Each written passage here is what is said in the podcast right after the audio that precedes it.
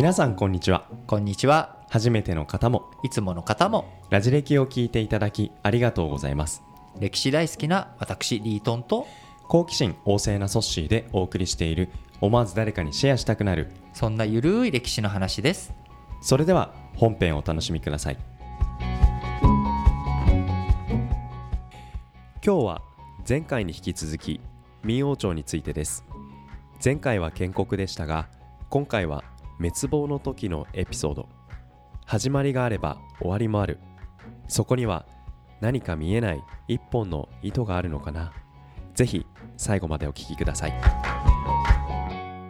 ということで前回、えーお送りしたのが貧農からの中国統一明の皇武帝とその後ということを362のエピソードでお伝えしましたがあの猜疑心にとらわれた明の王朝その後どうなったのかすごく気になるんですが。そうですよね。はい。あのー明という国もともとねその皇武帝という男がはい。貧農最下層から成り上がって作っていった国家というわけなんですけれどもこの明の皇武帝という人がなかなか不思議な人物としてもこうどういう精神構造をしていたのかと最後にね、うん。それだけ自分の仲間たちを粛清の嵐に入れていくなんていうことなんですけれどもこれをあのその明の次の王朝は秦っていうんですけれども、はい。秦の歴史家である張翼という人物が、はい。い、やその明の皇武帝という人の人物をこう表現してるんですね。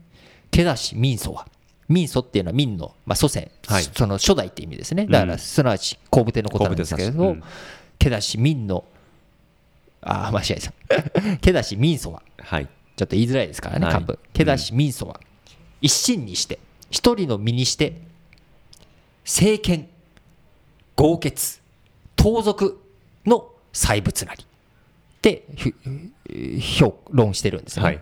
政権っていうのは、聖なる賢い。はい。って書いて政権っていう言葉を使ってるんですけども要はすごく聖人君主な立派な側面がありつつはい。豪傑、まあ、戦争に強くてこう親分肌な部分があってそして盗賊の気質を持っていると。うん暗い部分ですね。ここがまさに猜疑心のところというかなんか後ろめたさのところを表現して毛出し民祖は一心にして政権豪傑盗賊の細物なり。うん。で評価してるんですけどなんかなかなかあうまいこと言うなとなんかおしゃれなね全部のちょっと側面持ってますね。全部の側面持っていて、で肖像画なんかもすごく柔和な、高校野みたいな顔したはい肖像画も残っていれば、うんあのすごく怪物じみた、はい。こううわってしたすごい顔の肖像画も残っていたりとかして、こうやはりまあただものではないという強さがあるわけなんですが、まあ、そんなね明王朝も、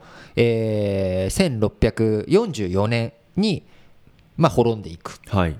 わけなんですけども、まあ、200300年弱はい。続いていくっていうことでそれなりのお長さは続いていくんですがやはりどのお代においてもこう猜疑心というかですねこう中心と言われるような人たちが不遇を被っていうくん。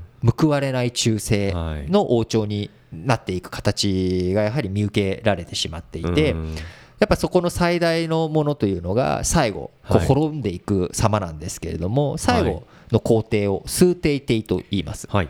で彼自身は1620何年かな、あのー滅亡する十何年前に皇帝に即位するんですけれどもうん。もともと彼は皇太子じゃなかったんです。あじゃああの継承する立場ではなかった立場ではではなくて、兄貴がいたんですよ。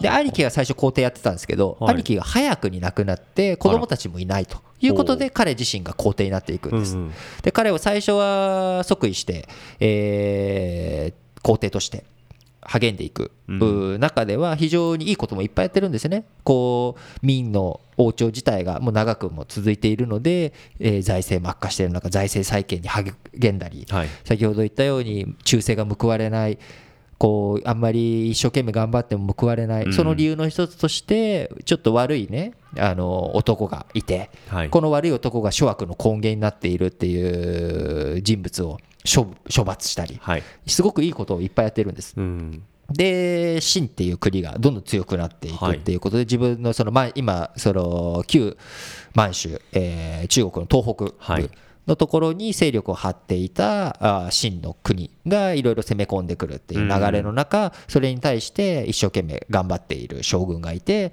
なんとかそれを支えていったりとかこう自分たちのお財政をうん。整えていったりとい。うことで一生懸命頑張っていくんですが、はい。彼には一つすごく残念な、はい。えー気質があったんですね。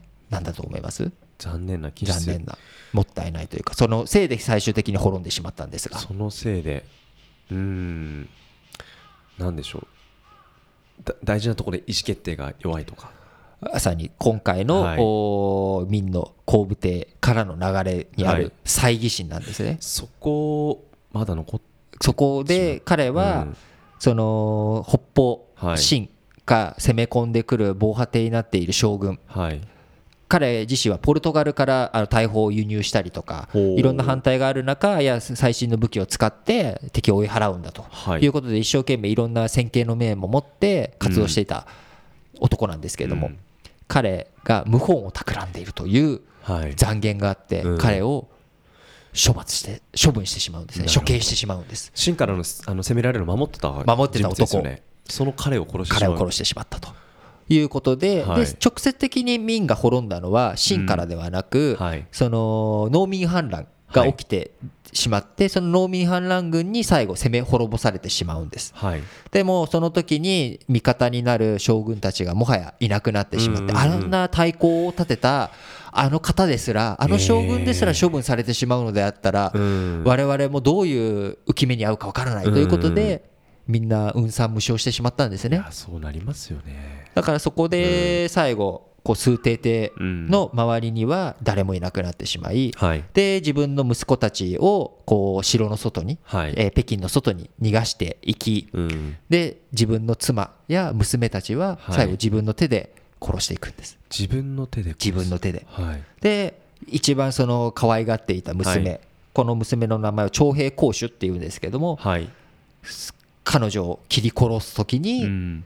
なぜお前はうん。皇帝の娘なんぞに生まれてしまったんだと言いながら切ったそうなんですよね。ところがなんとなくこう僕が思うに多分泣いてたんでしょうね。はい。で涙で霞んだ目で目測が誤ってしまったのがうん。徴兵公主は切り殺されずには済んだわけです。あ。でとどめを刺そうとしているところに、えー自分の一人唯一残った最後の部下が、はい。あの皇帝陛下ともう生き絶えておりますみたいなことを言ってさっとその人は徴兵公主という娘は生き延びるんです。なるほど。で数帝帝自身はうん。最後その城の裏の、えー山裏山に登ってそこの木に首をくくってうん。最後亡くなる。なるほど。自分の城明の王朝が滅びゆく様を見ながらと。で一命を取り留めた徴兵公主はその後、えー秦の軍隊が、えー最後乱入してくるわけなんですけどその明の、えー直接滅ぼしたのは農民反乱。うん。でその農民反乱で混乱している状況の中、えー秦が、えー万里の長城を越えてうん。やってきて、えーその秦の軍隊に徴兵公主は保護されて、はい。あのきちっと、えーしこう安泰に過ごさせますよと。でうん。もともと嫁入りは決まっていたので、はい。その嫁入り先のところにご案内しますよというような待遇を設けようと設けてあげてたんですけども、徴兵公主自体はその翌年、はい。えー病気かな？病気かその怪我なのかわからないですけれども、えー亡くなっていくと。なるほど。いうことで非常にその民という時代を通して猜疑心というものこう不安感というものがやっぱりこびりついていってしまっているのにはこう民の初代後部帝からの流れというかうん。その時のこう不安というかですね、はい。そこからの手段としてこう人を粛清していくっていううん。ことをやってしまった。はい。でこの結果それでも取り尽くせぬ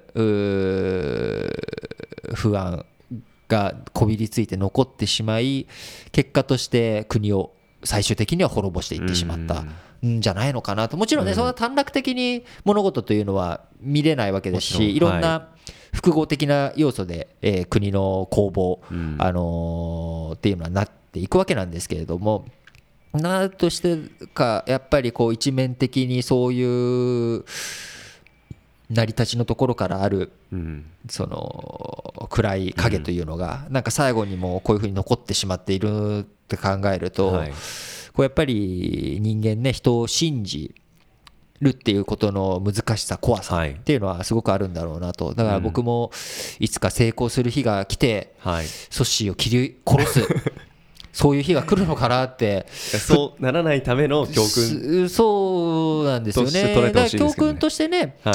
捉えてたはずだと思うんですよ。数定定なんかも。そうですよね。それでもやっぱりうーんやっぱ切り殺しちゃうのかな。いやいやいやいや。でもでも本当に1回のというか1人のっていうことがこう250年とか300年弱とか続く。世の中はやっぱり時代を超えてその引き継がれる強い力っていろいろあると思うんですけどこの猜疑心っていうのはものすごく影響力強いんだなと思って。そうですよね。なんかもちろんね、そんなこれが本当に、えー、と明の後部帝の猜疑心が数帝帝に乗り移ったかどうかというのは因果関係なんていうのは分からないんですけれども、はい。やっぱり一つのその教訓めいたこととして、あのーこういろんなところに何事もつながっていく危険性がある、うん。そう考えていくとまずは自分の心を整えていき、まあ、ソッシーともまあ手を取り合いながら、えーニコニコしながらね日々を過ごしていくこと。これがやっぱりね大事なんだろうなと思います。最後にその一言聞けてとっても安心です。ラジオ歴史小話お相手はリートンとソシでした